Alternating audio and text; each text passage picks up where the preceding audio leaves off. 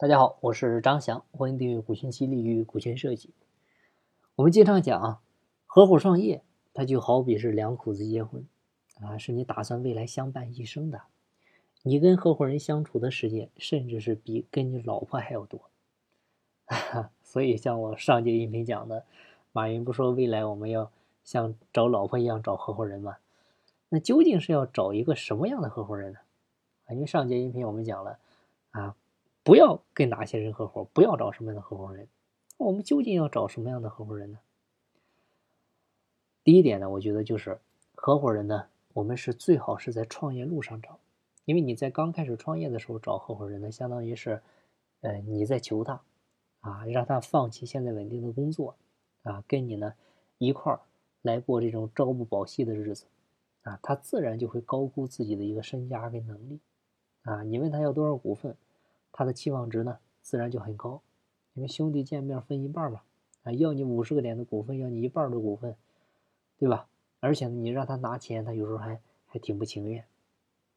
所以创业顺利，这个时候呢，就就万事大吉了。他一旦遇到点什么问题，他就会开始抱怨，开始埋怨。所以呢，我我们想说的就是，我们一定怎么着，要像像什么，像唐僧一样，你自己先上路。然后呢，在路上找你的合伙人，比如说你创业半年了，有客户了，慢慢的有自己的团队了，这个时候再找合伙人，他这个时候的期望值自然就会降低，啊，这个时候让他入股掏钱也就变得理所应当了，也就顺其自然了，对吧？那找哪些人呢？首先呢，我觉得找找怀才不遇的人是一个好的方式，为啥呢？因为怀才不遇的人呢，他相当于是，只是没有遇到一个赏识他的老板，啊，或者呢，是一个让他发挥的一个平台。这个时候呢，你给他一个机会，啊，他就好比是久旱逢甘露，啊，这个时候他肯定会对你肝脑涂地，对吧？你看唐僧的几个合伙人啊，这个孙悟空，啊，这个是大闹天宫，被压在五行山下，啊，五百年的齐天大圣，能耐大吧？这个猪八戒，啊，这个因为当年调戏嫦娥啊，被被贬到高老庄的天蓬元帅，啊，官儿也不小啊，也很有能力啊。这个，呃，沙僧沙悟净，啊，当时因为触犯天条啊，被困在流沙河，啊，当时也是卷帘大将，啊，也也很厉害啊。然后还有一个谁？还有一个，这个被玉帝吊打之后，因为观音求情。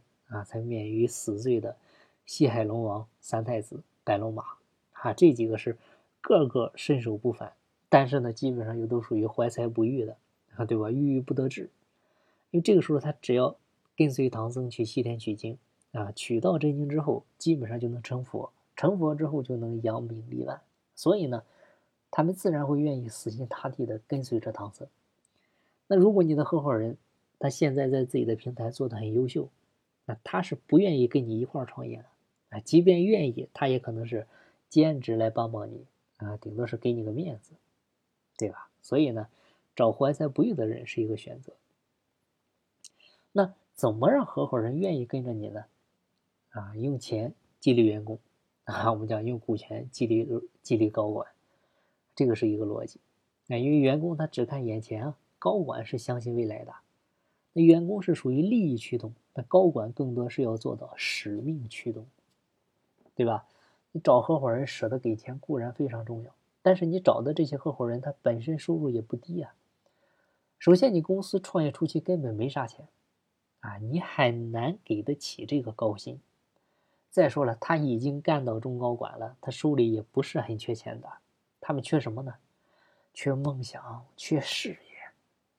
说白了，他就是一辈子不能做个职业经理人就退休了，他一定是要在退休之前干一件轰轰烈烈的事，而且是属于他自己的事。